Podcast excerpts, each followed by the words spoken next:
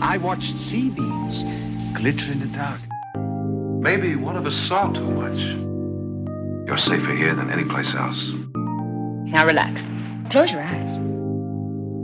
Just listen. Bonjour et bienvenue dans Année Lumière, l'émission qui parle de cinéma une année à la fois. C'est Thibaut Gomez-Léal qui vous parle et on se retrouve à nouveau pour discuter d'un millésime de cinéma avec un invité. Et ce mois-ci, mon invité est illustratrice, graphique artiste, graphic designer et certains diraient même magicienne, tant elle sublime dans ses portraits pop et fabuleux les personnages iconiques du cinéma et des séries, Catwoman, Indiana Jones, Princesse Leia, Jon Snow, elle a également signé l'affiche du célèbre Festival de Cannes à deux reprises, rendant hommage à Belmondo, Anna Karina et Agnès Varda. Cette personne décidément talentueuse, c'est Flore Maquin. Salut Flore. Salut Thibaut. Comment vas-tu? Ça va bien et toi? Eh bien écoute, ça va très très bien. Je suis très très heureux de t'avoir dans, dans l'émission, euh, puisqu'on a nous, on, on, se connaît déjà de l'extérieur, on a déjà pu collaborer ensemble, notamment sur ben, des projets autour de Terminator et, d'autres choses. Mais en tout cas, c'est un plaisir de t'avoir dans l'émission pour euh, parler d'une année de cinéma euh, passionnante. Euh, moi, j'avais une question. Du coup, j'ai dit graphique artiste, illustratrice. Comment toi, tu te définis? Ah bah, C'est dur pour C'est compliqué, hein, ces termes-là. C'est un peu, c'est un métier un peu moderne, on va dire un peu nouveau. Enfin, non, on remarque les affichistes, il y en avait plein avant, mais j'ai un peu du mal à me à m'utiliser un, un, intitulé. Mais bon, c'est j'ai l'impression d'être une artiste sur ordinateur. Donc, graphique artiste, c'est un peu le terme euh, anglais. Et les gens me disaient ah non, mais pas les termes anglais. Mais c'est, on va dire, ouais, artiste sur ordinateur. Maintenant, je dis artiste. Ouais, je m'embête plus maintenant. Ça englobe tout. Alors effectivement, pour les gens qui, qui, ne te connaissent pas, donc Flore Maquin, vous pouvez aller regarder sur Internet. Tu as un style assez particulier, en tout cas assez reconnaissable. Tu fais du coup ces portraits de héros, héroïnes, euh, qui est ta marque de fabrique. Ça vient d'où cette, cette marque de fabrique, cette envie de faire ces portraits-là plutôt qu'autre chose? Euh, c'est une bonne question, ça m'est venu euh, naturellement parce que je pense que j'ai un truc justement avec les regards, euh, mmh. les, les, personnages, tout ça. Et j'ai commencé à le faire, mais je pense inconsciemment. Je, je me suis mmh. centrée beaucoup là-dessus et en fait, au fur et à mesure d'en faire des dizaines et des, et des dizaines, c'est vrai que les gens m'ont dit ah mais tu fais beaucoup de portraits. Bah, effectivement c'est ce que je fais le plus. Après j'adore quand je vois des affiches paysages enfin des affiches vraiment avec plein de ouais. détails tout ça.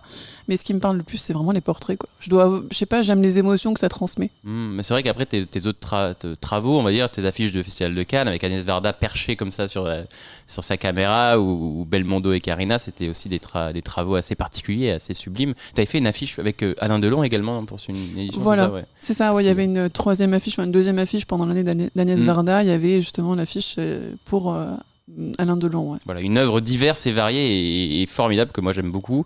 Euh, donc n'hésitez pas à découvrir le travail de Flore sur Internet. Alors, on l'a évoqué, ce mois-ci, on va se promener ensemble en terrain connu pour bon nombre d'auditeurs et partir à l'assaut d'un millésime emblématique des années 90, entre les blockbusters titanesques et les volcans grondants.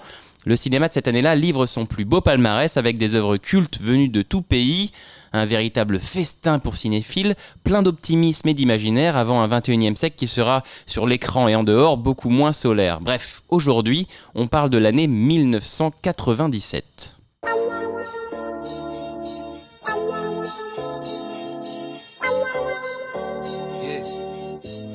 Yeah.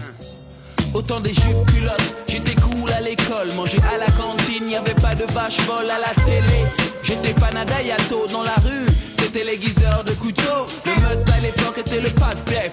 Follon, Gilles Villeneuve et Michel Polnareff. Créateur d'avant-garde, avant Gauthier, je choquais. Les blue jeans avec quatre ourlets. Tu peux me nommer rappeur nostalgique, néo-romantique, aux actions bucoliques. Avant pour les gosses, les grands étaient des mythes. Regarde, maintenant c'est les parents qui flippent les temps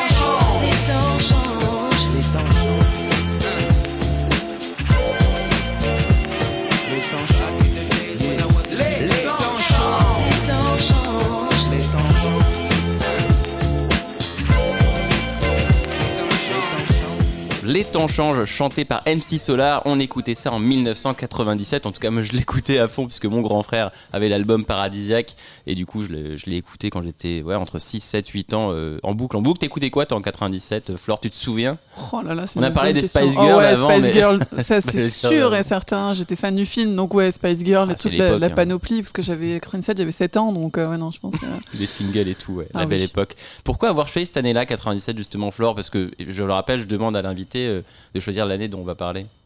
Alors, en fait, j'ai fouillé. Je savais que je voulais proposer années 90, c'était sûr. Enfin, une, euh, une des années 1990.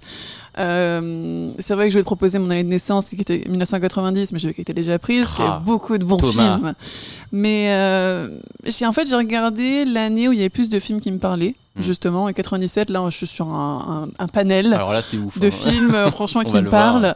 On est sur de l'action, on est sur de la science-fiction, tout ça. Et en fait, je me dis, oh là, 97, c'est bon, c'est réglé. Et franchement, je suis honnête avec toi, j'ai regardé toutes les années 90 Ouais. pour voir ce qui me parlait le plus. Et là, je dis, bon, allez, 97, c'est vendu, c'est celle-là. Alors 97, c'est l'année de la rétrocession de Hong Kong à la Chine, de l'arrivée de Tony Blair au pouvoir, de la mort de Lady Di et de John Calment, l'être humain le plus vieux de l'histoire. C'est l'année aussi de la sortie du livre Harry Potter à l'école des sorciers, des jeux vidéo GoldenEye sur Nintendo Oh oui. 64 et Final Fantasy VII sur PlayStation, Oh oui, et du début des séries South Park et Buffy contre les vampires. bien sûr. Enfin, c'est aussi l'année où un petit site dépose officiellement son nom de domaine, www.google.com.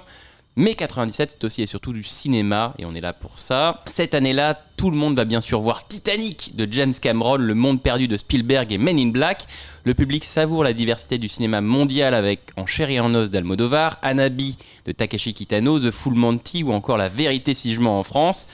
L'animation est grandiose avec Princesse Mononoke, Anastasia, Hercule et Perfect Blue de Satoshi Kon, quand personnellement je frémis encore de ma vision de Funny Games de Michael Haneke. Mais cette année-là, on l'a dit, un film mastodonte prend toute la place. Il est signé par l'un des plus grands réalisateurs de son temps et va marquer les esprits et l'histoire du cinéma. Un événement à l'image du film, de son histoire, de son ambition et de son titre, Titanic.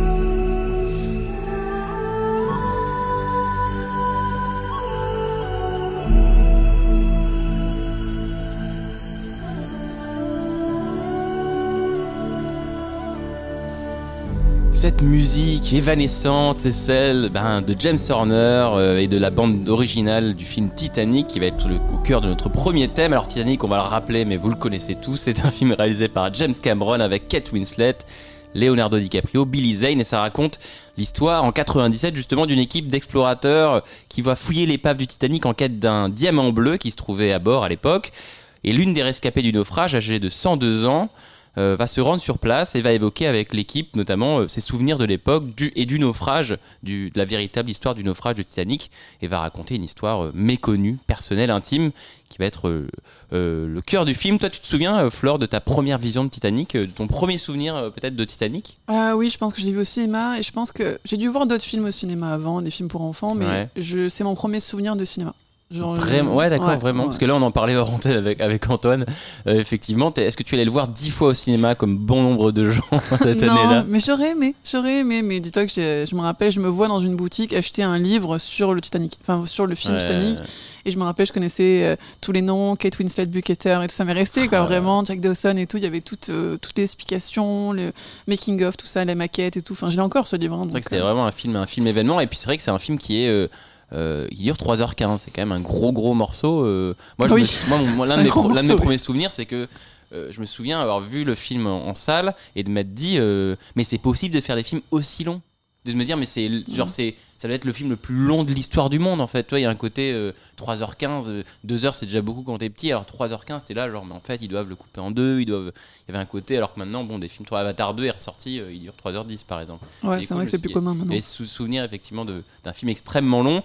Et, euh, et tu l'as dit, bon, c'est un film imposant et c'est un peu le film de, tout- de tous les records. Euh, 200 millions de, de dollars de budget à l'époque, c'est le plus gros à l'époque de l'histoire du cinéma. Euh, il va avoir 11 Oscars pour 14 nominations, c'est également le record ex aequo avec Ben et Le Retour du Roi. Et en termes de box-office dans le monde, eh ben, il fait 600 millions de dollars aux, États-Unis, ce qui est un record à l'époque, et 1,8 milliard dans le monde entier, ce qui est évidemment le record de tous les temps en 97 et qui est encore l'un des films les plus euh, populaires, on va dire, all time, parce que je trouve qu'il est encore quand même bien bien placé. Il est ressorti plusieurs fois, il est ressorti en 2012 en 3D. Euh, en 2017 en, euh, pour les 20 ans et après pour les 25 ans, etc. etc. Et c'est vrai que là, on est en 2023, c'est les 25 ans. Il ressort au cinéma, il me semble, là en février. Oui. Est-ce que tu vas le retourner le revoir au cinéma euh, Titanic? Non, parce qu'il est passé il y a pas longtemps à la télé. Donc Ah là là. euh, je suis un peu, un peu partagée, mais parce que mes amis, j'ai des amis qui se sont inscrits pour aller le voir. Bon, vraiment, Ouais. ils vont y aller, ils sont attaqués quoi. Mais, Ouais, comme euh, quoi, c'est un événement encore euh, 25 ans ah après. ouais. quoi. Mais parce que j'ai un ami justement qui a 25 ans, je crois, et qui l'a pas vu au cinéma. Donc Mhm. justement, c'est l'argument qu'il m'a donné, c'est non, mais je l'ai pas vu au cinéma moi, donc je veux le voir en fait. Et il est fan du film aussi, accessoirement. Mais Alors là, effectivement, on voit que c'est un succès et dans les prix et public et critique. Et là, on en parle. Bon, bah, Titanic, euh, mémorable. Pourtant, à la base, c'est un projet qui est casse-gueule pour James Cameron. C'est un projet gargantuesque. On a vu 200 millions de dollars de budget. Le tournage est, compliqué. Il dure 160 jours au lieu de, de 120, 130. Euh, James Cameron est à ça d'être viré. Au début, le film, il devait être sorti en juillet 97. Et t'as même des affiches où il y a marqué Titanic, Summer euh, 97 et tout. Il est repoussé en, finalement en décembre, il sortira en décembre. Et, euh, et- et j'ai lu des articles de l'époque. Ah bah Titanic, c'était la plaisanterie de l'époque. On pensait que tu sais, il y avait ce côté euh, Titanic, en fait, il va chavirer, il va, ça va être un naufrage comme le film dont il parle véritablement. Mhm. Et pourtant, euh, ça a été un succès fou. Comment toi t'expliquerais le succès fou de Titanic Pourquoi euh, un film qui aurait dû forcément être un naufrage a aussi bien marché? Je pense qu'il y a plusieurs facteurs. Il y a un facteur historique déjà. Je trouve qu'il y a une histoire ancrée dans le, camp, dans le temps. hein. C'est Mm. vraiment, on- bien sûr, c'est une fiction, mais c'est inspiré de faits réels. Donc a- moi, ça me fascine un peu cette histoire. On dirait un film en lui-même. Déjà à l'époque, quand il y a eu ce naufrage-là, c'est quand même assez fou. Et Mm. beaucoup de gens sont décédés. Enfin, c'est, il y a un truc. euh, ils ont mis longtemps avant de retrouver le bateau aussi. Ça a duré vraiment plusieurs dizaines d'années avant qu'ils retrouvent même l'épave. Et je trouve qu'il y a vraiment une curiosité un peu de, d'être immergé, euh, sans mauvais jeu de mots, euh, dans, dans l'histoire. Et c'est vraiment ça, j'en ai l'impression de vivre le moment comme il était réel. Je trouve qu'il y a une réalité euh, que James Cameron a, tra- a- a traduite à travers ce film. Et Mm. tous les moyens qui ont été mis en place. Et puis franchement, il y a une perfection dans ce film. Il y a vraiment une volonté de tout reproduire. euh, mais tout, même quand on voit les détails, les dé- la décoration du bateau, enfin je sais pas, tout est réfléchi à, un- à un Ouais. point de perfection. Quoi. On, est, on est sur un- vraiment là sur de la perfection pour moi. C'est vrai qu'adapter une histoire vraie qui est en elle-même euh, complètement folle, déjà, c'est euh, c'est la promesse d'un spectacle jamais vu à l'écran. Et, euh, et comme tu l'as dit, ben, les moyens sont colossaux à l'époque. Mm. Je sais que pour le tournage, ils ont fait. une- Titanesque. ils ont effectivement ils sont titanesques et c'est vrai qu'ils ont fait une maquette de- du paquebot sur les côtes mexicaines pendant le tournage pour refaire quelque chose de- d'extrêmement précis est-ce que toi tu parlais de détails tu parlais de de, de, de- de ces scènes extrêmement fortes qui restent en tête? Toi est-ce que toi tu as une scène particulière de Titanic où tu te dis ça c'est ma scène ça ça j'aime bien ce, ce petit moment ce regard cette phrase euh, Alors il y a un moment, mais très court, qui dure quelques secondes, où euh, justement les fusées de détresse sont, sont envoyées vraiment dans le ciel. Mm. Et on voit la lumière sur les visages des gens et les gens regarder en fait la fusée. Et je sais pas pourquoi, c'est vraiment un moment qui me parle où on- en fait on se met à leur place. C'est que là, ça y est, il y a un problème, il y a vraiment un, un danger qui se passe, et c'est là où les gens comprennent que bon, bah, le, le bateau va vraiment couler. Et je suis persuadée qu'à l'époque, quand on leur a dit non, le bateau va couler, que les gens, euh, non, mais c'est bon, on prend le temps et tout.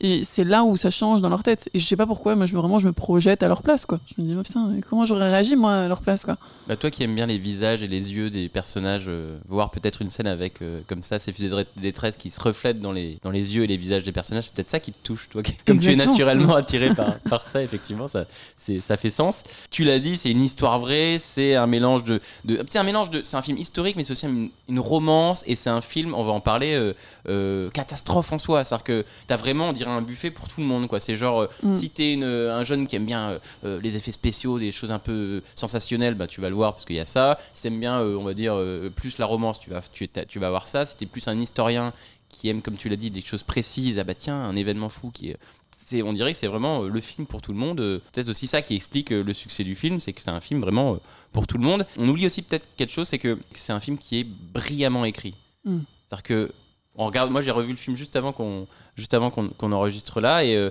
et on oublie que le film en fait c'est pas le début, c'est pas l'histoire de Rose et, et Jack sur un bateau, c'est l'histoire de scientifiques qui vont dans le bateau. Et en fait, tout le film, c'est une vieille personne qui nous raconte ses souvenirs. Et euh, en même temps, ça parle de la lutte des classes, ça va parler de féminisme, ça va parler de, de quelque chose d'assez fou. C'est que le personnage principal de Titanic, c'est pas DiCaprio, c'est Rose DeWitt Bickletter. Mm. C'est elle. euh, c'est Tout. Kate Winslet, Mm, tout mm, part d'elle mm. avec une- un, un- un personnage féminin extrêmement fort et passionnant et très bien tissé et très bien écrit parce que tu as des scènes, tu on parlait de scènes euh, euh, qui nous ont marqué, la scène où elle, elle est avec sa mère qui lui explique qu'ils ont plus de thunes et qu'elle va devoir euh, se marier avec le connard qui la traite comme une moins que rien. Enfin, t'as plein de scènes comme ça. ah bah tiens, vous n'êtes pas venu me voir hier soir. euh, on est presque mariés, je pensais que vous. Enfin, tu sais, des trucs, quand on est adulte, quand on est enfant, on, on, tilte pas, mais quand on est adulte, on écoute ça, on fait. Ah oui, d'accord, donc euh, en fait là, ça parle de, viol ou de d'harcèlement ou d'espèces de relations toxiques, ça parle de. c'est- extrêmement dense, je trouve. Moi, c'est ça qui m'a marqué. T'as raison, et en fait, c'est vrai que ça, remplit. euh, ça coche toutes les cases. Vraiment, euh, tous les aspects. Enfin, c'est vrai qu'il est très riche, mais pour moi, est- c'est pour ça que ça rejoint le côté parfait. Je trouve qu'il a vraiment. Il y a une étude de tout derrière ça. Il y a une temporalité qui est ancrée à la fois euh, aujourd'hui, avec justement le début du film, et puis après, des retours en arrière. Enfin, je sais pas, il y a tout qui est, tellement bien écrit. Là, on est, on est, on, est, on va dire, 25 ans après. J'ai l'impression, moi, en 97, quand Titanic sort, donc on l'a dit, il y a des décors colossaux qui sont construits, il y a des centaines de figurants. Voilà, donc c'est un, un tournage qui est fou en soi. Et c'est un peu pour moi, j'ai l'impression que la fin d'une époque, d'une certaine manière, puisqu'en fait, des films comme ça, après Titanic, il y en aura plus trop. Et en même temps, euh, le début d'une autre, puisque les méga blockbusters de 200 millions de dollars, et c'est le premier à faire ça, on va dire, et de dire, en fait, c'est possible. Et du coup, à la suite, tu vas avoir euh, des films qui vont pouvoir claquer une, somme hallucinante et se dire, mais en fait, regarde, on peut faire 2 milliards de dollars au box-office. Euh, on est 25 ans après. Qu'est-ce qu'il y a un héritier de Titanic aujourd'hui? Un film qui, depuis 25 ans, s'est hissé à sa hauteur ou a proposé quelque chose d'aussi fou Je pense pas, mais pas parce que les, gens ne sont pas arrivés, enfin, le- les autres films ne sont pas arrivés à sa hauteur, mais c'est plus, je trouve que c'est un produit unique, Titanic. Je, je- Ah. je- tu vois, je vois pas de, on peut pas arriver à sa hauteur. Enfin, c'est pas une question de, de, de comparer entre eux, parce que je trouve que c'est un produit unique qui a su se ficeler tout seul. Et je trouve qu'il y a vraiment un début, un milieu, une fin dans ça. Il y a le scénario qui est parfait, Enfin, il y a tout qui est, qui est bien mis en place. Et je peux pas le comparer avec un autre film parce qu'il y a tellement une histoire propre et en plus, effectivement, avec le, le lien historique. Mm. On peut pas, le- je pense qu'un autre film se démarquera pour son côté unique, encore une fois. Je pense qu'il y a chaque, chaque film est propre à lui-même et que Titanic. euh, D'un côté, c'était one shot, euh, même Avatar, par exemple, du même réalisateur avec la même ambition, etc., etc. c'est pas comparable, effectivement, parce que Avatar prend un autre angle et il y a vraiment c'est c'est une volonté de faire autre chose. Et puis Mm. le, le discours est pas le même, l'histoire est pas le même, la même. Il y a une prouesse, encore une fois, technique. Enfin, mais euh, pour moi, c'est pas comparable, quoi. Comme tu le dis, euh, il y a dans Titanic un espèce de mélange d'histoire vraie et de romance et de spectacle qui est un espèce de cocktail un peu unique. Ouais. Dans ton travail, Flore, il y a beaucoup de héros et beaucoup de films, mais j'ai pas vu Titanic. Alors, eh ben, détrompe-toi. Eh ben, détrompe-toi. Parce Oh, y j'ai mal eu- regardé. Non, parce qu'en fait, elle apparaît pas sur mon portfolio, Ah. mais j'ai fait une illustration pour le magazine américain Billboard. Et en fait, c'est, on est sur du, du kitsch, euh, kitsch ou kitsch. C'est qu'il voulait mettre en avant, dans- à travers un article, Céline Dion et la musique pour Titanic. Donc tu c'est imagines. quoi, il- euh, il- Je me euh, souviens plus de la musique de Céline Dion, c'est quoi Ah mince, j'ai plus le titre. Euh, C'est quoi la musique de Céline Dion, Titanic My Heart Ah, Will Go On. voilà. C'est là, genre, We Never Go On, non, c'est pas ça. Enfin Genre, là, genre, Enfin Céline Mais je te laisse imaginer l'illustration. Tu as deux visages. Donc tu as le visage de DiCaprio, le visage de Kate Winslet, et puis au milieu tu as Céline Dion qui chante avec un micro, avec la, la, la robe qui s'envole, et elle-même est sur le bateau Titanic. On est sur un truc.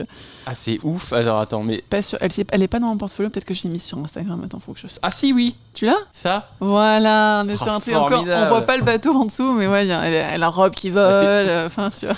Elle est magnifique on est sur un truc un peu kitschou, mais bon, c'est Titanic quoi. Enfin, Oh, là ils j'avais m'ont de la dit. euh, J'avais de la voir en, en gros. c'est trop bien. Ah oui, d'accord. Voilà. Du coup, je pensais que, ouais, du coup, en, en termes de personnage, je pensais qu'il y avait peut-être quelque chose à faire autour de, de Rose. Si tu leur faisais un, un portrait Titanic, tu ferais quoi là? Qu'est-ce qui Euh, C'est une bonne question parce qu'il y a des affiches comme ça pour moi qui peuvent pas être reprises parce qu'elles sont déjà très belles à la base. Donc Mm. c'est pour ça il y a des films que j'adore où j'ai même pas essayé de refaire des affiches. C'est vrai que celle de Kate Winslet euh, de de, de Kate Winslet De uniquement Kate Winslet, oui. euh, de Titanic, je sais pas, je trouve qu'elle est déjà elle est déjà suffisante et je- faudrait que j'ai une très très bonne idée pour pouvoir m'attaquer à une affiche comme ça quoi. Mm. Franchement, et je l'ai pas encore et puis je crois que j'aime pas vraiment chercher parce que je sais pas, je me dis que ce film là il Ouais, il est- on y, voilà, on n'y touche pas. On n'y touche pas, il est parfait. Mais il y a tellement d'éléments comme ça visuels. euh, euh, on peut repenser à la scène du dessin où effectivement DiCaprio est en train de la dessiner avec juste le, le- le diamant qui est une scène d'un érotisme complètement fou. Il y a beaucoup de, Ouais, effectivement, de motifs assez forts. ouais. Ouais, voilà. Bon, avec le bateau, eux, le, le cœur de l'océan, enfin plein de choses, l'iceberg un peu aussi. Euh, Est-ce mais- que, tu avais cédé à l'époque à la DiCaprio mania euh? Ah, je sais, je, je sais pas. Je pense que oui, parce que petite midinette de 7 ans à l'époque, je pense que oui. Mais euh, je pense que j'étais surtout, surtout triste qu'il soit mort, quoi. C'était surtout Oh ça, là quoi. là, Mais j'ai pas le souvenir d'avoir été amoureuse de lui, mais c'est Ouais. plus en mode non, mais c'est nul, pourquoi il meurt? C'est plus ça, quoi. Pour les, pour les jeunes de, de- de- qui nous écoutent, c'est un peu le Timothée Chalamet de, Ouais. De, de l'époque. et euh, Kate Winslet, c'était un peu la Zendaya de l'époque, mais voilà, maintenant c'est c'est autre chose, d'autres générations, d'autres d'autres stars, mais, enf- mais enfin voilà. Bah voilà, effectivement, on s'est on s'est rendu compte que bah, 25 ans plus tard, peut-être Titanic n'a pas d'héritier. Je suis honnête avec toi, la bande son du film, je l'écoute encore aujourd'hui quand je bosse, genre, je la trouve Ah ouais. euh, exceptionnelle. Donc c'est vrai qu'encore une fois, ça rejoint la perfection qu'on disait tout à l'heure. Et elle est, je revis tout le film à travers la musique. Franchement, je, je la mets, je travaille et je me ah, là c'est cette scène, là c'est cette scène et je, il y a une musique qui est- qui commence à s'accélérer à la fin quand euh, vraiment le bateau commence à couler tout ça Mm. et, et on- je revis le film quoi et c'est vrai qu'il y a peu de films qui m'ont autant euh, transporté euh, bon il y a des tas de bons films hein, mais je veux dire celle-là ce, ce, ce film là avec cette bande son là Et c'est vrai que c'est vrai qu'en en l'ayant revu, euh, euh, c'est vrai que c'est un film qui est, c'est un film très mémoriel dans sa structure. C'est que t'as plein de, de micro scènes de gens qui euh, qui sont bloqués dans un coin, d'une mère qui parle à ses enfants, de comme tu l'as dit, de vignettes, euh, un peu comme des clichés. euh, et ça fait un film très choral où tu vas avoir euh, des riches qui attendent euh, que la vague les transporte, euh, une mère, une mère qui, des, un couple de vieux. Tu te souviens de ce couple de vieux sur le sur le lit qui attend la vague. Enfin, t'as plein comme ça de petites vignettes et ça fait un film très euh, bah, très mémorial. T'as l'impression d'être dans un souvenir, quoi. C'est vrai que chaque scène, il y a beaucoup de scènes fortes en fait, vraiment. Mm. Et je fais une petite parenthèse, mais tu- justement, tu parlais de la, la mère qui couche ses enfants pour leur dire bonne nuit. L'actrice, elle te parle ou pas? Oui. Ah C'est Je la maman de Terminator 2. Et c'est la. C'est. euh, comment elle s'appelle dans, Dans Aliens? Alien Ouais, Aliens, ouais. Oui, voilà. Ah, non, j'ai oublié son, son Je nom euh, de, Oui, de c'est scène. Mais oui, oui, oui, je l'ai- quand je je l'ai vu, j'ai fait Ah, mais oui, c'est vrai que c'est la maman et tout. Ah, mais pour moi, c'est un caméléon, cette femme. Mais Genre, ouais. euh, franchement, exceptionnel. Donc voilà. Ah, elle a trois rôles formidables là, c'est Ah ouais. formidable. Mais Merci pour cette anecdote, Flore. Voilà qui conclut parfaitement notre premier thème sur Titanic. Il faudrait euh, une émission dédiée autour du film, tellement ce film est titanesque, mais on a parlé de, bah, de, son effet à l'époque, de la mania que ça a créé, de 25 ans après, qu'est-ce qu'il en reste. On a parlé quand même de pas mal de choses. Et on va continuer notre tour du monde de l'année 97 de cinéma avec Flore Maquin. Avec le deuxième thème, c'est parti. C'est la vision la plus effroyable que vous aurez jamais. Et peut-être la dernière. Dans la ville du pic de Dante, un volcan change la nature en cauchemar.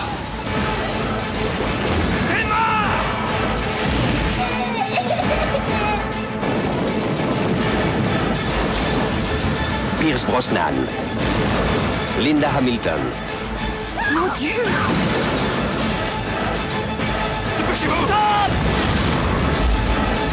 Le pic de Dante. La pression monte. L'explosion est pour bientôt.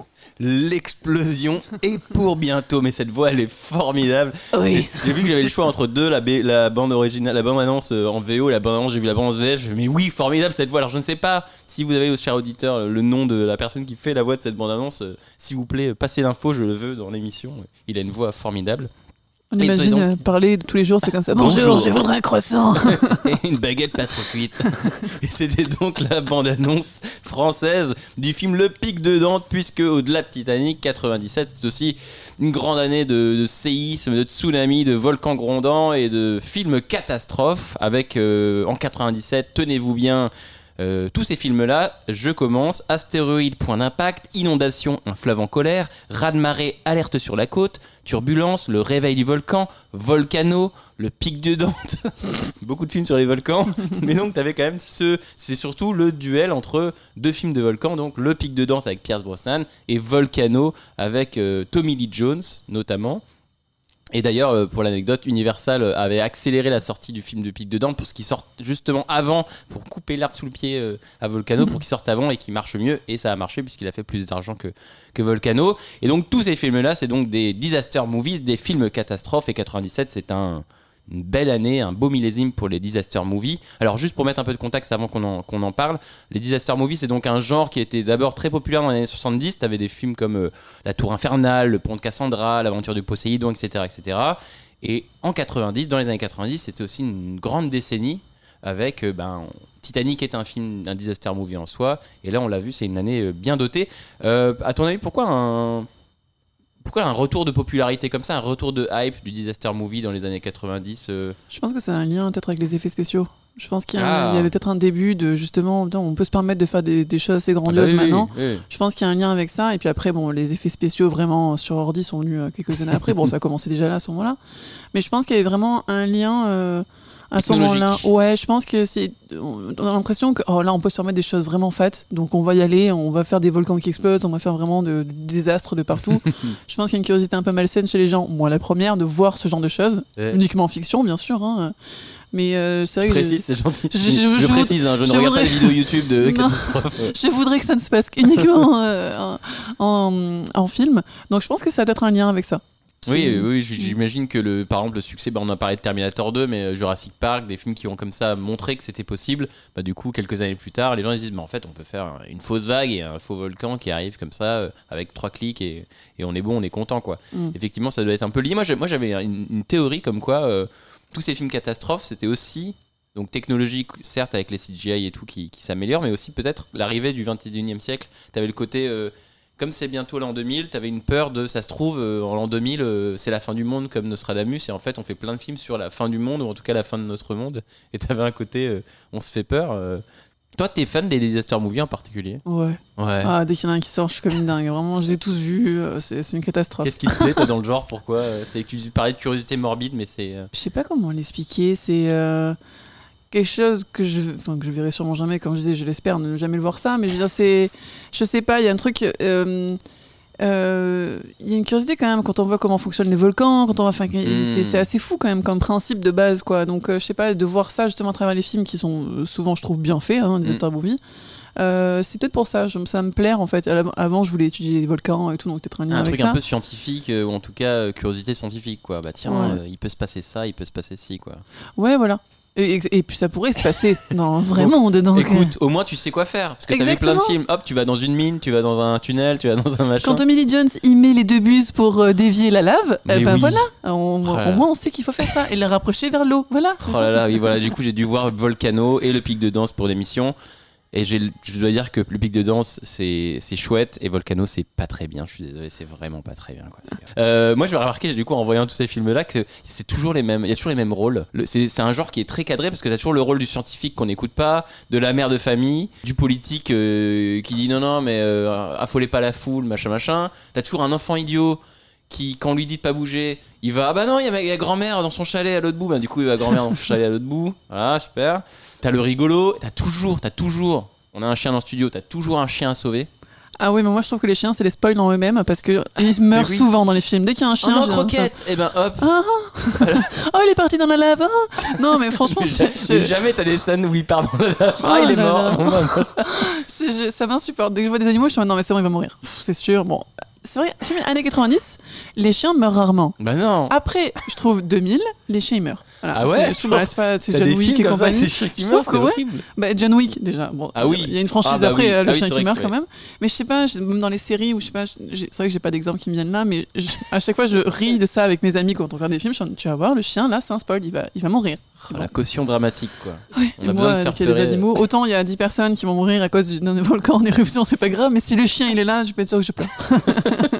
Mais c'est le genre de scène typique et un peu emblématique de ces films des années 90 que tu retrouves assez régulièrement. Ouais. Avec, euh, on l'a dit, le, le scientifique que personne n'écoute, le chien, le chien fou et l'enfant idiot. Ah oui, surtout, c'est toujours des, des, des beaux, comment dire, parce que c'est toujours des films qui te montrent comment fonctionnent les institutions quand il se passe des trucs.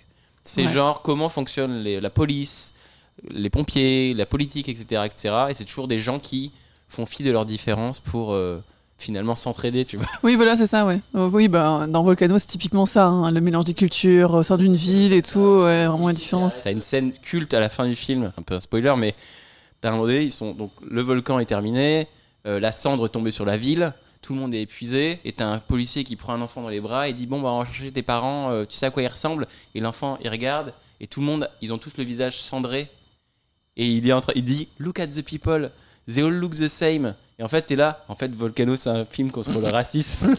et il y a la pluie qui arrive, et du coup, la cendre s'efface. Et t'es là, mais non, mais c'est pas possible. Ah, ils sont allés loin quand même. hein. Ah ouais, ils se sont dit, bon, faut qu'on cale un truc euh, au milieu, là, un truc important. euh, C'était voilà. formidable. Pour rappel, effectivement, en 90, on l'a dit, c'est un- une décennie de, de, de plein de disaster movies. Donc en 87, t'as Twister et Independence Day. Twister, formidable Oh, Twister. J'adore ce film. Euh, donc en 97, le pic de danse, Volcano, le monde perdu et même Titanic. Euh, en 88, t'as Armageddon Deep Impact et Godzilla aussi. Mm. Est-ce que toi, t'as un film euh, catastrophe préféré euh, Alors des années 90 peut-être, ou même au-delà? Quand tu dis comme ça, film catastrophe, on a aussi le, le jour d'après qui arrivé plus tard dans les années 2000, on a aussi... euh, Je les aime tous. Pas le pic de Dante, c'est parce que je les ai vus quand j'étais petite, donc euh, quand je le regarde, je le vois encore avec des yeux d'enfant. Pareil pour Ouais. Volcano. J'en ai pas, euh, j'en ai pas un préféré, je pense. Euh, Il y en a que j'ai revu plusieurs fois, genre 2012 et compagnie, parce que ah c'était assez 2012, grandiose ouais, aussi. on avait ça aussi. Par contre, San Andreas, celui, je l'ai vu quelques fois. Enfin, je l'ai vu une fois ou deux, euh, pas plus. Parce que tu parlais, tu parlais des scènes un peu, un peu loufoques. Alors, euh, je sais pas si tu vois la scène à la fin de San Andreas Ouais. où tu as euh, The Rock avec sa famille et que sa fille lui dit Mais qu'est-ce qu'on va faire maintenant? Et il regarde, on va tout reconstruire. et avec la- le drapeau américain derrière lui qui, évidemment qui se qui Qui s'envole voilà. exactement Oh là là. ah cette scène c'est bah oui effectivement ils ont toute la vue de San Francisco qui est complètement euh, détruite donc voilà donc là c'est un peu too much je trouve qu'il y en a il y en a qui arrivent à doser bien sûr que c'est il y en a qui sont too much mais euh, franchement je trouve qu'ils se valent moi Volcano j'aime Ouais, bien ouais. tu vois Ok, Volcano, ok, très bien. Il faut, il faut, il faut, il faut des amoureux de Volcano. C'est bien. Voilà. Bon, on m'a dit qu'il fallait que je regarde The Core, qui est un film sorti, je crois, en 2002 ou 2003, où des scientifiques, en fait, le cœur de la planète Terre euh, s'éteint, se refroidit, et du coup, la Terre va mourir. Et du coup, ils- ils mandatent une, une émission de scientifiques pour plonger dans les profondeurs de la Terre et mettre une bombe nucléaire pour, euh, pour euh, revitaliser le cœur de la Terre. Voilà. Ça s'appelle The Core. eh ben écoute Ça a je connais l'air con comme une brique, mais ça a l'air formidable en même temps.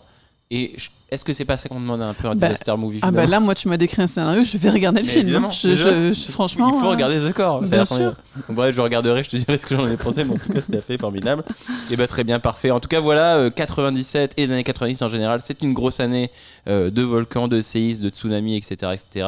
Et le pic de Dante et Volcano se, se mènent une lutte sans merci au box-office. Voilà, c'est aussi ça, l'année cinéma 97. Voilà qui conclut parfaitement ce second thème de notre émission. On s'en va sans plus tarder vers le troisième et dernier thème de cette année 97.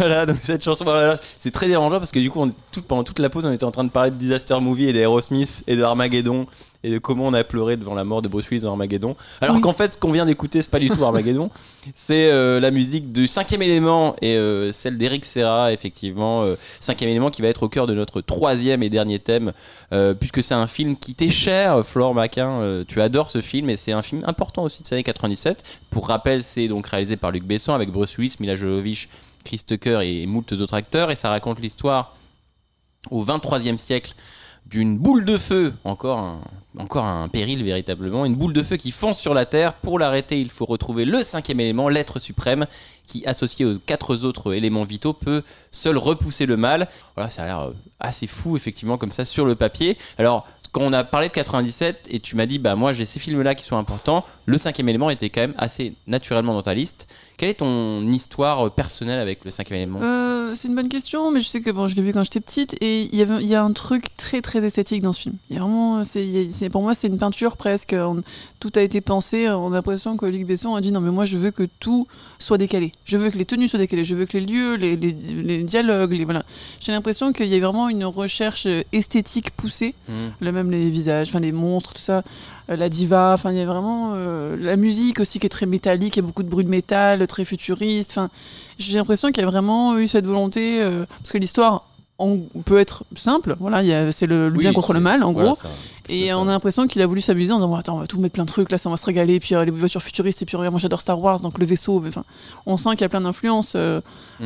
euh, par rapport à d'anciens films de science-fiction. Donc je sais pas, je trouve que ça m'a parlé esthétiquement. Je pense trouve qu'à 7 ans au cinéma, c'est quelque chose qui a, qui a pu te dire, mais en fait, qui a pu te frapper à 7 ans euh, lors de ta vision du film? Ouais, je pense que Ouais. c'est l'esthétique, ouais. Je pense que les costumes et tout, il y a un- y a un- il y a un- c'est très fantaisiste un peu. Enfin, on- Mm. on n'est pas sur quelque chose de sobre comme on peut voir habituellement. Je pense que c'est ça, moi, qui m'a parlé. C'est l'esthétique, ouais. Ouais, c'est Ouais. assez- c'est c'est effectivement assez unique. Et, et là, on a parlé de, ta- de ta première vision, de ton, de ton premier choc du film. On est 25 ans plus tard. Toi, comment ça, le- ce film-là, ton rapport avec ce film a-t-il évolué avec les, avec les années euh, Tu le revois encore avec plaisir C'est quelque chose que tu revois tous les ans C'est quelque chose que tu regardes avec euh, peut-être un peu de, de second degré parce que c'est un peu, ça a un peu mal vieilli ou... Oui, un peu de second degré parce que forcément j'ai mûri mes yeux aussi, on va dire. Enfin, les- mes yeux d'enfant, maintenant on repère plus de choses, mais je sais pas, il est ancré dans le temps. Il, est, il, a, Mm. il a des années 90, donc il y a plus d'indulgence parce que voilà, il y a plein de films qu'on qu'on- qu'on vieillit. Hein. Et je dirais pas qu'il a mal vieilli, je dirais juste qu'il a vieilli. Non, voilà, il, est il, a plutôt- vieilli. il euh. se tient plutôt bien, effectivement. Ouais, voilà. il- Et puis ça va avec le style, Mm. je dirais, même si même s'il vieillit esthétiquement ou même les effets spéciaux, je trouve que ça va avec le style euh, justement qu'il a voulu donner. Il vieillit très bien quand même. hein. Enfin, Je l'ai revu récemment, il, il vieillit très bien. Ah, hein. il est quand même quali, effectivement. Ouais. Et toi, en plus, tu es une artiste, donc tu as cette sensibilité aussi. Et puis, comme tu l'as dit, dans le film, tout est un. Tout est un objet un petit peu d'art, puisque les costumes sont complètement fous. Costumes signés Jean-Paul Gaultier. Euh, la musique d'Eric Serra est, comme tu l'as dit, euh, assez atypique. L'univers, c'est un mélange de, de Blade Runner, de Moebius, de. Enfin, il y a, y a- plein, plein de choses. Toi, c'est cinquième élément a pu t'inspirer. Je sais que tu as fait un portrait de Lilou euh, Dallas Multipass. Et toi, toi, quand tu t'es dit, je vais te parler du cinquième élément, pourquoi tu as choisi de faire forcément Lilou? C'est ta première idée T'en as eu d'autres? Euh, non, mais c'est après, c'est moi ce qui m'inspire, c'est beaucoup les photos que je trouve sur les films ou des Hmm. moments. Donc du coup, euh, c'est vrai que je me rappelle de ce moment où elle est devant la télé, la, enfin la petite télé, et qu'elle apprend en fait le monde, en gros, l'histoire du monde, et qu'elle euh, commence à se rendre compte que ben en fait l'homme euh, crée aussi le mal. Et euh, j'avais beaucoup aimé cette scène-là, donc c'est pour ça que je l'avais traduite euh, comme ça. Il y a plein de choses, hein. moi j'adore Chris Tucker dedans, enfin il y avait beaucoup de choses iconiques. hein. C'est Pour moi, il y a des personnages cultes, des moments cultes, il y a des objets cultes, il y a des sons cultes, il y a vraiment même la musique de Lilou. Enfin, il y a- tout est tout est travaillé de sorte à ce que tout soit mémorable. Hmm. Chaque élément soit mémorable. Sans mes jeux de mots. oh là là, je suis en forme ce soir.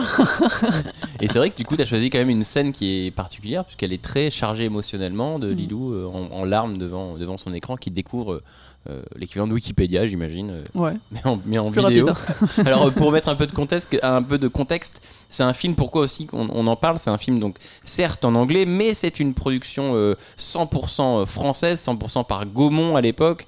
Euh, 90 millions d'euros de budget. À l'époque, c'est le film européen le plus cher euh, de l'histoire. Au final, c'est un film qui va marcher. Il fera 7,7 millions de spectateurs en France pour un box-office mondial de 264 millions de dollars dans le monde. Donc il se, remplit, il se, remboursera assez euh, facilement. Et au-delà de tout ça, c'est un film qui a quand même un statut culte assez fort parce que nous, bon ben, il est, c'est un film français donc euh, on connaît l'histoire, etc. Donc on a un attachement peut-être à ce film particulier, mais même pour les Américains, euh, ce film de français, euh, certes en anglais, a un statut culte assez fort. Lilou Dallas Multipass, Corben Dallas, Chris Tucker, t'as quand même même la musique comme ça qu'on a entendu là est, assez, assez dingue.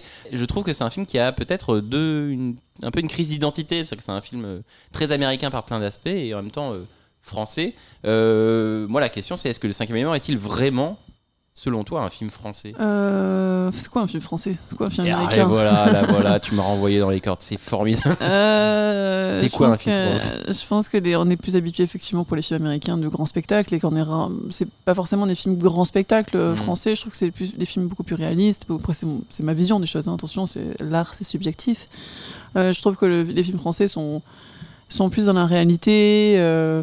Euh, alors que là, ça, ça dénote complètement effectivement du cinéma français habituel. Donc, euh, Pour rebondir sur la question que je pose, qui est une question un petit peu effectivement de, de petit malin, évidemment, comme tu l'as dit, qu'est-ce qu'un film français C'est des, termes qui sont un petit peu, un peu binaires, mais, euh, mais euh, je dis ça parce que c'est, euh, je sais que évidemment tu as des acteurs américains, mais euh, que euh, beaucoup de techniciens, on a dit Jean-Paul Gaultier, Eric Serra, euh, même le montage, même le, Thierry Arbogast à la photo, tout- beaucoup de techniciens et, euh, et sont français sur ce film-là.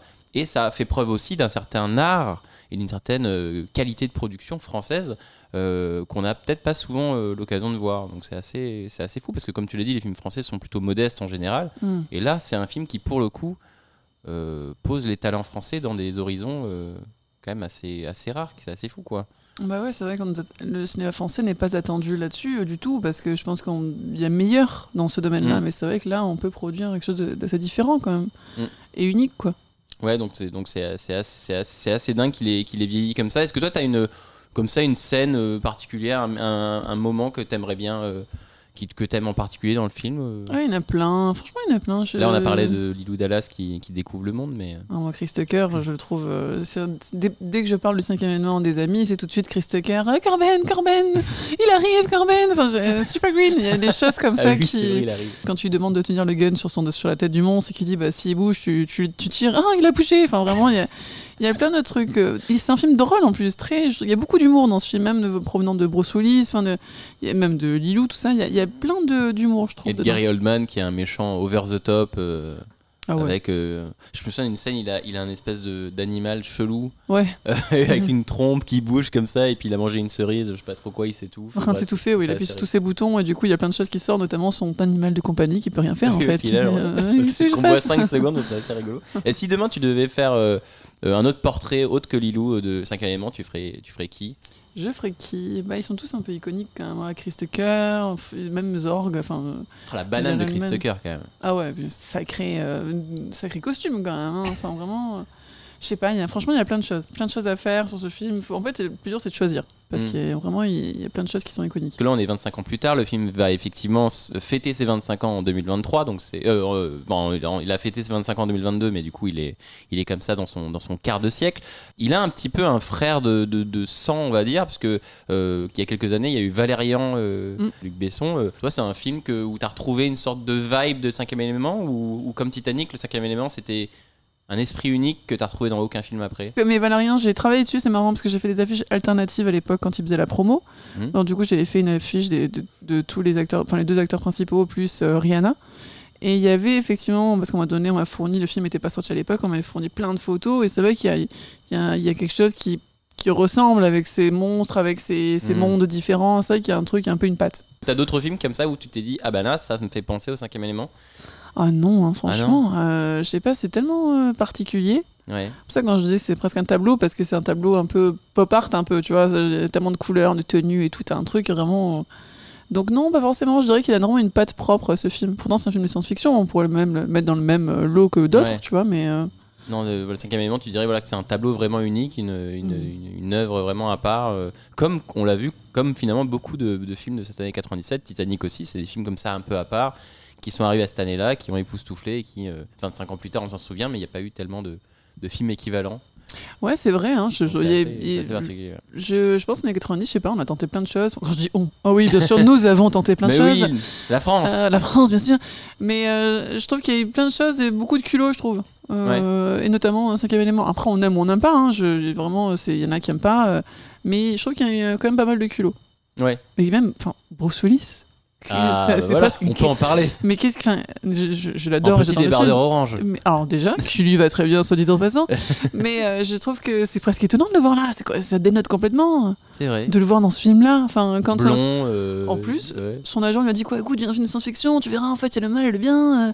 enfin je sais pas il- je sais pas comment son agent lui a vendu mais par rapport à ce qu'il faisait lui juste avant bon il a Mm. fait beaucoup de films à ce moment-là des douze singes tout ça enfin il, il faisait, il avait quand même un panel de films différents mais chose qu'il a arrêté de faire après derrière je trouve mais euh, je trouve que c'est presque étonnant de le voir là c'est vrai que c'est entre l'armée des douze singes et, euh, et le sixième sens. Quoi. Il y a un côté, euh, il avait genre Ouais. deux ans, euh, deux ans en sixième sens, qui va encore envoyer sa carrière dans un autre, dans une autre strate, on va dire. Ouais, je Là, crois que juste après il y a Armageddon aussi enfin en même temps il y a Oui, oui, Armageddon voilà, effectivement, il fait Armageddon Ah, euh, la ouais. même année ou juste euh, au même moment, quoi, véritablement. Mais ouais, c'est euh, ah, c'est fou, quoi. Ouais, Bruce Willis, c'est vrai que c'est étonnant. Et c'est vrai que Mm. euh, on le voit pas souvent euh, dans ce genre de, de, de- de- comme ça d'escapade de, de science-fiction et puis dans un genre comme ça comique. Il est assez, c'est un bon, un bon acteur euh, de comédie, je trouve. Ah ouais moi je c'est vraiment Sous-utilisé, acteur ouais. Ouais, dans ce genre-là. Tu le préfères en acteur comique, ouais?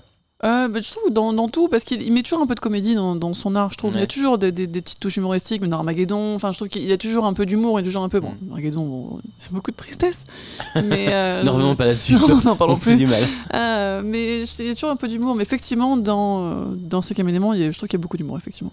En tout cas, voilà, n'hésitez pas à revoir Le cinquième élément de Luc Besson, film culte s'il en est. Film comme ça, on l'a vu à la fois très américain dans son style, dans ses acteurs, dans sa langue, mais aussi euh, symbole d'une certaine, euh, un certain artisanat et des techniciens français euh, à la musique, au montage, à l'image, dans les arts, tu l'as dit. Et ça fait comme ça que tu l'as dit, ce tableau un petit peu unique, cette œuvre unique qui ressemble à aucune autre. Et, et qu'on aime tant revoir 25 ans après. Voilà qui conclut ce troisième et dernier thème de notre émission sur 1997. On va pas se quitter tout de suite évidemment puisqu'on va comme d'habitude aller voir nos petites recommandations de fin et nos coups de cœur. C'est parti. Voilà, comme toute fin d'année-lumière, on ne se quitte pas sans euh, vous donner comme ça quelques petits coups de cœur de, de- de films qu'on n'a pas pu évoquer dans les trois thèmes dont on a parlé là pendant, pendant une heure avec, avec Flore. Euh, toi, Flore, euh, quel est le film dont tu as envie de, citer les louanges, dont tu as envie de recommander aux auditeurs euh, dont on n'a pas parlé? Non, j'en ai deux. Allez, vas-y. Oh là là. J'ai Volte-Face avec John Travolta et Nicolas Cage. Je trouve que c'est un magnifique film. Enfin, je, je l'adore. euh, très propre, très ancré années 90. Hein, Ouais. Vraiment. Mais T'as fait une euh, affiche Volte-Face Non, j'arrive bah alors, pas. qu'est-ce que, mais qu'est-ce que tu mais attends, parce Flore que je sais pas, parce que le- je sais pas, c'est un film que j'aime beaucoup. Donc et puis j'ai l'affiche déjà en elle-même, euh, l'affiche de base, c'est. Travolta Ouais. et Cage qui sont séparés en deux et on voit leur visage. Donc euh, une affiche que je, voilà justement, si j'avais une idée, j'aurais fait ça. Donc euh, donc euh, donc bon, Volte-Face, c'est vraiment un film moi qui- que j'adore. Je peux le regarder, mais je pense que je vais le mater cette semaine. Le fait d'en parler, je pense que du ça, coup. ça y euh, est, ça, ça, c'est John Woo. euh, t'as besoin Ouais. de, t'as besoin de revoir les scènes. Mais c'est qu'est-ce qui te fascine tant dans, dans, dans Volte-Face? Je pense qu'il y a le jeu d'acteur aussi qui est assez, qui est assez Ouais. bluffant parce que on s'attache à John Travolta dès le début du film qui, qui a perdu son fils, qui, voilà, qui, est, un- qui est un policier euh, très sérieux, tout ça, et d'un coup. Euh, donc l'histoire du film c'est qu'il doit échanger, il doit je crois qu'il doit s'infiltrer dans un chez un méchant on va Oui. dire et il prend le visage en fait de ce méchant pour pouvoir intégrer euh, on va dire son clan et euh, donc il prend euh, il devient Nicolas Cage en gros Nicolas Cage du coup euh, gros méchant a compris le le stratagème et fait la même chose avec Travolta. Donc du coup, on se retrouve dans le corps de Travolta. Donc en fait, on switch dès le début du film avec un acteur qu'on adore, qui est super sympa, qui est gentil et tout, et en fait, c'est un gros pourri. Et inversement, avec l'acteur qui est, euh, qui est vraiment ignoble, et qui parle mal, et qui, et qui devient gentil. Donc il y a vraiment ce switch qui est fait tout au long du film, et je trouve, ouais. ça, je trouve ça assez fascinant. Et ça, C'est assez dérangeant quand tu es spectateur. Tu commences effectivement avec euh, Travolta qui est gentil et dans ta tête, après, tu dois switcher sur. euh, Ah ouais. Et je regrette un truc, je regrette, c'est que j'étais au Festival de Cannes à un moment donné et il y avait une masterclass qui était animée par John Travolta. Et donc il a parlé un peu de tous ses films et à la fin on pouvait lui poser une question. Et je regrette, j'aurais dû lui dire Euh, John, qu'as-tu préféré, jouer le gentil ou jouer le méchant? J'aurais adoré qu'il parle de ça, de volte-face et tout, et personne n'a posé de question dessus. Évidemment, je suis tellement Oh, timide que j'ai pas voulu. Mais euh, Oh. j'aurais aimé lui poser la question pour savoir parce que c'est fou quand même pour un Qu'est-ce que t'as acteur. préféré jouer? Ouais, ouais, c'est vrai que John Travolta, euh, en vrai, en méchant, euh, Mais il était bon en plus. il enfin, était bon et puis c'est euh, pas un rôle dans lequel on le voit souvent. Il est souvent quand même dans un rôle plutôt gentil. Oui, c'est vrai que oui, non, c'est vrai que c'est pas c'est pas son registre. Hmm. Et je le trouve particulièrement et Nicolas Cage aussi. Je pense qu'il était au top de son art aussi, Nicolas Ah, Cage. Nicolas Cage, là en 97, c'est les ailes de, c'est les ailes de l'enfer aussi. C'est Ah euh, ouais. Volte-Face. Enfin, c'est ni- c'est le, il y a eu The Rock juste l'année d'avant. Enfin, c'est Nicolas Cage prime, euh, un peu encore un peu taré, mais genre il part dans les tours. Il y a des scènes folles, mais ouais, il fait The Rock, les ailes de l'enfer et Volte-Face en deux ans. euh, c'est bon, il a gagné quoi. Ah bah ouais. Et puis c'est des films, c'est pas fait partie de mes films préférés, hein, The Rock et tout, c'est vraiment partie de mes films préférés. Donc euh, Donc Volte-Face de John Woo. Est-ce que tu, tu me dis que tu avais un deuxième film également à, un à deuxième. conseiller Alors c'est Starship Troopers. Ah oui. Ah oui. Ah là vous avez tous les deux penché la tête. Ah bah hein, oui. là, franchement. Alors on, on s'excuse auprès d'auditeurs, on- il y avait tellement de films dans, dans cette année 97, on a dû en choisir. On aurait pu faire aussi un thème sur Starship Troopers, mais, euh, Mm. mais qu'on a dû choisir véritablement. Pourquoi Starship Troopers euh, Parce qu'il y a tout ce que j'aime dedans. Il y a, le, il y a un côté euh, un peu loufoque sur rejoignez-nous, euh, c'est la Mhm. guerre, mais ça se passe dans l'espace. Donc j'aime beaucoup les films de science-fiction. Il y a du gore, bien sûr. Comment peut-on faire Verhoeven, euh. Ah, Verhoeven, moi je Ouais, suis fan. Total Recall, etc. Donc Voilà. évidemment c'est gore, évidemment c'est particulier. Ah ouais, Verhoeven, moi j'adore. Toutes ces poches d'hémoglobine qui explosent, le truc, il y a du sang partout. même parfois des fois injustifié, mais c'est pas grave. Ouais. Mais euh, Starship Troopers, c'est vrai que moi, dès qu'il y a des monstres, qu'il y a du gore, dès qu'il y a la science-fiction, enfin pour moi il y a un bon mélange là euh, euh, qui, est, qui est fait. Et c'est vrai que ce film-là, euh, bon je ne conseillerais pas aux gens sensibles, mais mais, donc pour, pour rappeler, ouais, c'est quoi? C'est une histoire d'une bande d'amis qui. ça suit une bande d'amis qui. qui Il y en a certains qui vont être engagés dans l'armée pour combattre une, une espèce extraterrestre euh, Voilà. aux confins de la galaxie. euh, voilà, parce qu'en plus euh, ils attaquent en fait. C'est les Oui. parasites justement sur la planète ont décidé d'a- d'attaquer aussi la Mm, planète. mm, Et du coup, il faut qu'ils soient envoyés pour pouvoir défendre leur planète à, à eux. Et, et du coup, effectivement, ils vont sur les planètes et trouver la la mère ou le père, je ne sais pas, il est peut-être non genré, Oh, ouais, la parasite. tronche du truc. Ah ouais, non, c'est pas terrible. Donc, euh, donc voilà, donc c'est un peu une histoire facile, on va dire, mais qui, je trouve que c'est bien fait. En plus, il vit super bien le film. Oui, et puis quand on y, quand on y regarde de plus près, c'est le genre de film. Moi, je sais que je l'avais vu quand j'étais jeune et à l'époque, bah, c'était tu regardes ça pour les grosses créatures, tu regardes ça pour euh, effectivement l'armée, les scènes un peu impressionnantes, les scènes d'espace et tout ça. Mais en fait, quand tu vieillis, tu te rends compte que le film est une, est une, est une satire. Euh, ouverte de, ben, de avec ses plans très euh, on va dire nazis de, de- des gens qui disent j'ai fait mon truc rejoignez-nous enfin t'as un côté- Rejoignez-nous. t'as un, t'as un côté quand même où- où, tu sens que Paul Verhoeven il est là genre évidemment euh, je me moque un peu enfin je me moque pas c'est vraiment une satire de comment les gens sont endoctrinés comment les gens rallient comme ça des causes qui, qui sont parfois décérébrées avec ces militaires qui mènent les, toute une génération à la mort. Mais c'est vrai que du coup, entre la première vision que tu as quand tu es enfant, où tu es là, et la vision 15 ans plus tard, c'est le genre de film où tu fais Ah, j'avais pas saisi ça. Ok. Bah oui, bah ça rejoint, je rejoins ce que tu dis là, quand euh, il découvre des gens qui se sont fait aspirer le cerveau. Enfin, ça rejoint par- par- parfaitement ce que... Non, mais ça, c'est pas- dans le film, c'est bien. Mais je veux dire, enfin, ça rejoint Ouais. justement ce que tu dis. Ouais, c'est que là, il y a des gens qui se font endoctriner, qui, qui deviennent un peu stupides parce qu'on leur dit de, de faire euh, ce qu'il faut faire comme ça, de les guider dans, des- dans des, on va dire, dans des trucs qui les endoctriner, on va dire. Et je trouve que justement, la métaphore du. Enfin, métaphore non, parce que là, c'est vraiment littéralement, il lui aspire le cerveau, je trouve que ça rejoint ce que tu dis. Ouais, Quoi. ça- cette critique de l'impérialisme, américain et de voilà de ce, côté très américain, c'est quand même Paul Verhoeven qui est un Hollandais, un Hollandais qui fait euh, son, euh, son cinquième film ou quatrième film aux États-Unis et qui Mhm. Et qui c'est drôle et du coup il fait un film très américain mais en même temps qui, qui critique. Donc c'est un film voilà si vous l'avez pas vu Starship Troopers euh, plus intéressant qu'il n'y paraît et un, grand, un des grands films de 97 merci en tout cas. Donc Volteface Starship Troopers vous êtes quoi euh, vous amuser avec ces recommandations de, de Flore? De mon côté euh, je vais recommander deux films. Je vais recommander quand même un film que j'ai revu récemment et il est difficile de ne pas le citer c'est Will Hunting de Gus Van Sant avec Matt Damon et, Robin Williams que j'ai revu on pourrait penser que Will Hunting évidemment euh, c'est peut-être le premier film auquel on pense quand, quand on voit 97 mais euh, en le revoyant en fait c'est un film qui est beaucoup plus euh, fin et poétique que j'avais en tête. En fait, quand, quand j'y repensais, j'étais là, ouais, Will Hunting, c'est du bon sentiment, c'est très hollywoodien, c'est assez plat, etc., etc. Et je l'ai revu récemment. Et en fait, c'est un vrai film de Gus Van Sant. Ça, Gus Van Sant, t'as ce côté euh, euh, jeunesse désabusée, euh, ma place dans ce monde, et t'as vraiment cette, ce côté un peu grunge et ce côté un peu à la volée. Et t'as des grandes scènes dans Will Hunting, un peu moins produites, on va dire, où tu sens qu'il a juste pris sa caméra et qu'il allait filmer comme ça dans la rue, ou Matt Damon dans un, dans un, dans un métro, ou Matt Damon et Casey Affleck dans, un, dans une voiture avec Ben Affleck. Donc c'est un film comme ça qui est plus poétique qu'il n'y paraît. Donc voilà, Will Hunting. Mais mon film que dont j'ai envie de parler absolument, c'est La souris de Gore Verbinski, le premier long métrage de Gore Verbinski, qui est donc le réalisateur de Pirates des Caraïbes, et qui fait donc pour son premier film euh, un film autour d'une souris. Et donc l'histoire, c'est deux héritiers euh, maladroits qui sont déterminés à débarrasser leur maison antique d'une souris qui, elle, bien décidée à rester là où elle est. Donc c'est un film de Gore Verbinski avec Nathan Lane, Lee Evans et Christopher Walken, entre autres. Et je vais le décrire comme ça. Euh, La souris, c'est un mélange de ratatouille, Maman j'ai raté l'avion, Laurel et Hardy et Die Hard avec une pointe de Tim Burton et de Barry Sonnenfeld.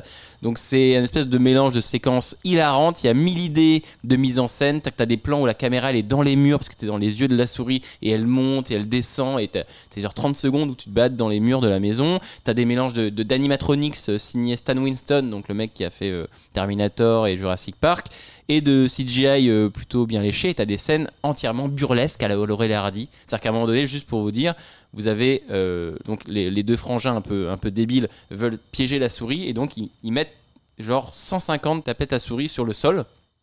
Et en fait, quand ils veulent sortir par la porte de derrière, bah, la porte est coincée. Et ils se retrouvent avec une pièce remplie de tapettes à souris où ils sont obligés de rester sur place. Et en fait, je ne vous dis pas la suite, mais c'est assez formidable. Donc voilà, moi c'est un film de cœur qui est un petit peu méconnu, mais que j'aime beaucoup. Et surtout, euh, c'est un bonheur de film des 90s, comme ça, avec ce petit esprit 90s un peu loufoque, un peu, un peu fou, un peu régressif. Et, euh, et ne serait-ce que pour un Christopher Walken qui est un chasseur de souris complètement taré, ça vaut le détour. Parce que dedans, il y a Christopher Walken qui arrive et qui qui, goûte les crottes de souris. Mmh, il a mangé. mmh, il a un peu de diabète. Genre des trucs, des trucs complètement, complètement fous. Enfin voilà, c'est Marocco, la souris de Gore Verbinski. Euh, l'un des meilleurs films de 97 pour moi. Voilà, vous avez de quoi euh, regarder. Voilà qui conclut cette émission d'année-lumière consacrée à 1997. Merci à mon invité, Flore Maquin. Merci beaucoup, Flore. Ouais, merci à toi de m'avoir invité. Merci d'être venu. Merci d'avoir partagé ton, ton cinéma avec nous. Merci également aux partenaires de l'émission, le magazine Cinématiseur et Tsugi Radio et Antoine qui est là parmi nous euh, dans le studio de la Villette à Paris. Merci également enfin à vous, chers auditeurs. N'oubliez pas de partager l'épisode et de suivre le compte Twitter d'Année Lumière. En attendant, je vous donne rendez-vous le mois prochain pour une nouvelle émission. Salut à tous.